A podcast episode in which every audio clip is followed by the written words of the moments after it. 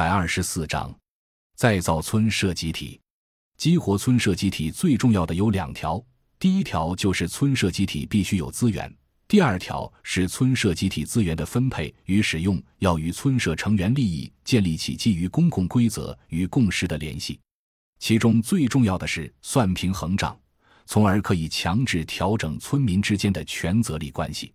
一旦村社集体具有资源，又建立了使用集体资源的公共规则，村社也就可以具备公共理性，就可以解决一家一户办不好的公共事业。在当前占全国绝大多数的普通农业型村庄，村社集体不可能获得沿海工业化农村的土地非农使用增值收益。新中国成立以来，村社集体所获收益主要来自集体土地。现在的问题是，取消农业税以后，村社集体不再有向农户收取费用的权利和能力，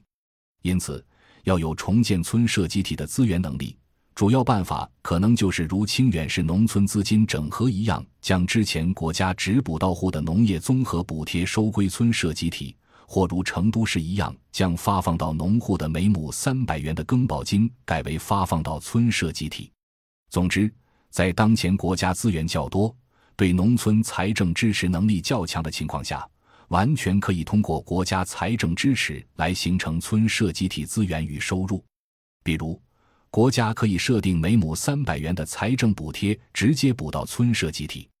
相当于村社集体向承包土地农户收取每亩三百元承包费，同时建立基于土地集体所有制的公共规则，比如可以对三权分置的农地进行赋权，农地三权分别为集体所有权、农户承包权、经营权，每一项权利赋之为一分，农户承包土地并耕种，每亩土地就得到两个赋分，承包土地农户自己不种的而进城务工。农户就将土地经营权交还村社集体，村社集体依据算平衡账情况给让渡出经营权的承包农户一定的土地租金补偿，村社集体再将收回的经营权招标出租出去，本村社集体成员具有优先招标权。让渡出经营权外出务工的农户可以随时回村要回经营权，前提是由于土地是生产资料，只能自己耕种，不能私下流转。这样，我们就可能构造一个主要通过集体土地赋权所形成的分配集体资源的公共规则，或算平衡账的公共规则。例如，一个村社集体有三百户，共三千亩承包地。假定每户人口和承包面积都一样，全村共有一百五十户进城不再种地，有一百二十户只种自家承包地，老人农业；有三十户不仅种自家承包地。而且通过招标优先获得了进城农户退给村集体的土地经营权，中农户则土地权利赋分如下：总分等于三千亩乘三分亩，所有权加承包权加经营权等于九千分；进城农户十亩乘一分亩，承包权等于十分；一百五十户进城农户等于幺五零乘十等于幺五零零分；种自家承包地农户。十亩乘二分亩，承包权、经营权各一分，等于二十分。一百二十户种自家承包地农户等于幺二零乘二十等于二四零零分。三十户中农户等于三十乘七零等于二九零零分。以上三类农户累计一千五百加两千四百加两千五百等于六千分，剩余三千分为集体所有权的赋分。当然。也可以将集体所有权的赋分加到承包权与经营权上，这样就形成一个依据农户土地权利赋分所产生的分配规则。农户依据自己的土地权利赋分来参与村社集体的再分配或算平衡账，所有村民与村社集体之间都建立起了制度化的利益联结。村社集体则在被授权的情况下，可以为村社公共事业的建设筹资。村社集体与所有农户都建立起来密切的利益联系，如此一来就可能激活村社集体。一旦村社集体被激活，就可能产生两个方面的作用：一是具有回应农民需求偏好的能力；一是具备对接国家资源，包括项目的能力。从第一个作用来讲，因为村社集体具有筹集资源能力以及再分配资源的能力、算平衡账的能力，并且国家不仅不像人民公社时期和取消农业税前一样向村社集体或农民个人收取税费，而且有大量资源转移进入村社集体，就有了回应农民需求偏好的能力。在将农地回归生产资料本质的条件下。村社集体有能力通过土地调整来解决当前全国农村因为农民进城造成的农地细碎化问题。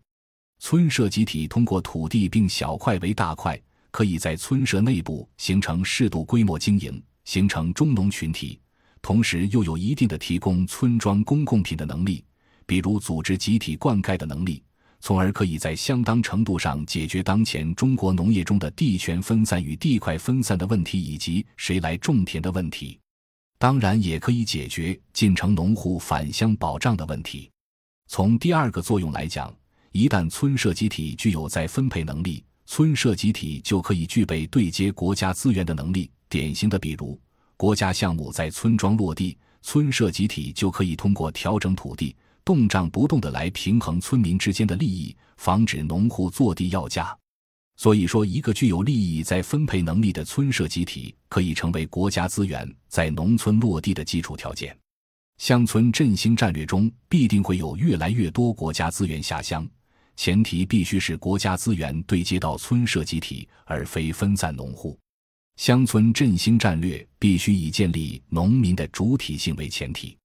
乡村振兴主体的说法容易引起误会，因为真正能成为乡村振兴主体的是村社集体，而非个体农户。在已经形成全国统一劳动力市场的条件下，在农民具有完全市场流动权利的条件下，农户是市场经济中的主体，而只有村社集体才是乡村振兴的主体。再造村社集体是实施乡村振兴战略的基本条件。再造村社集体的最大制度优势，正是集体土地所有制。最大的时代条件，则是中国已经进入到大量国家资源下乡，而非国家要从农村汲取资源的时代。当前中国农村要解决的问题，从过去向农民收钱难，转变为给农民发钱难。以土地集体所有制为基础来激活村社集体。就为国家向农村投入资源振兴乡村提供了基本的组织基础。再造村社集体是乡村振兴战略能否成功实施的关键。感谢您的收听，本集已经播讲完毕。喜欢请订阅专辑，关注主播主页，更多精彩内容等着你。